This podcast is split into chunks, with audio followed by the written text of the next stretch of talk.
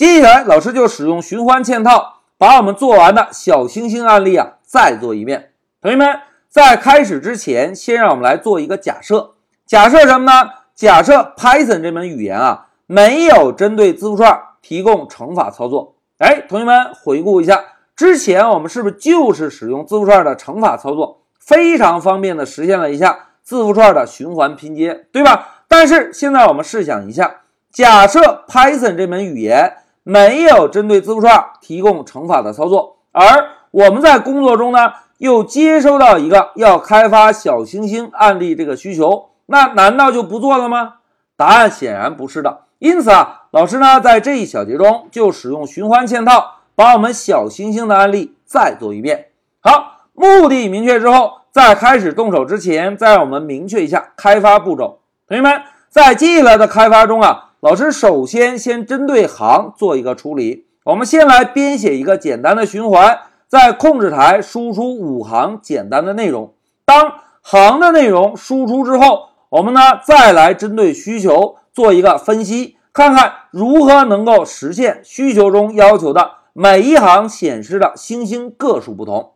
好，目的明确之后，老师呢就把需求以及步骤全部选中复制。来，让我们回到 Pycharm，老师还是先把整个文字粘贴进来，然后增加一下单行注释。同学们，我们要开发的第一步是不是先把五行内容做个简单输出？对吧？既然要输出五行内容。我们是不是首先定一个行的计数器，让这个计数器的初始数值等于一？因为啊，我们的需求要求就是第一行怎样怎样，第二行怎样怎样。我们把这个初始数值设置成一，会方便我们循环的编写，对吧？现在行计数器准备完成，我们是不是可以用 while 这个关键字？来指令一下循环条件，对吧？在这里，老师就写一下肉小于等于五，表示要循环五次，处理五行的内容。现在循环条件写完，老师呢就使用 print 函数，先来输出一个简单的星星。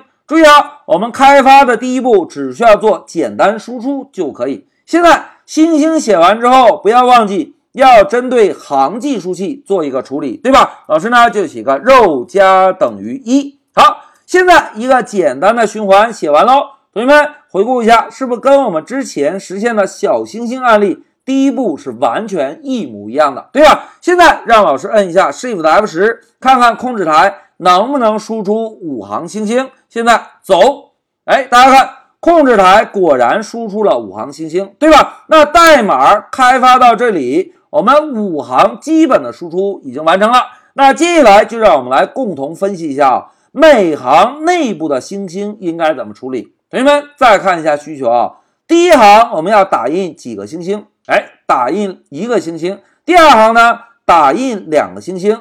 第三行呢，打印三个星星。哎，通过这种简单的归纳，我们有没有发现啊，每一行要打印的星星？就是跟当前的行数是相同的，对吧？老师呢，在代码中写一个注释啊，每一行要打印的星星就是和当前的行数是一致的。哎，这一点我们确定之后，再来思考一下，怎么样保证每一行输出的星星个数？同学们来看啊，在第一行，我们呢在第一列打印一个星星，注意。老师用了一个列，对吧？现在再看第二行，我们是不是在第一列打印一个星星，在第二列打印一个星星？哎，老师又用了一个列。那再来看第三行，我们在第一列打印一个星星，在第二列打印一个星星，在第三列打印一个星星。哎，同学们，通过老师刚刚的分析，是不是意味着我们要处理每一行的显示，只需要在现在这个 while 循环内部？再增加一个小的 while 循环，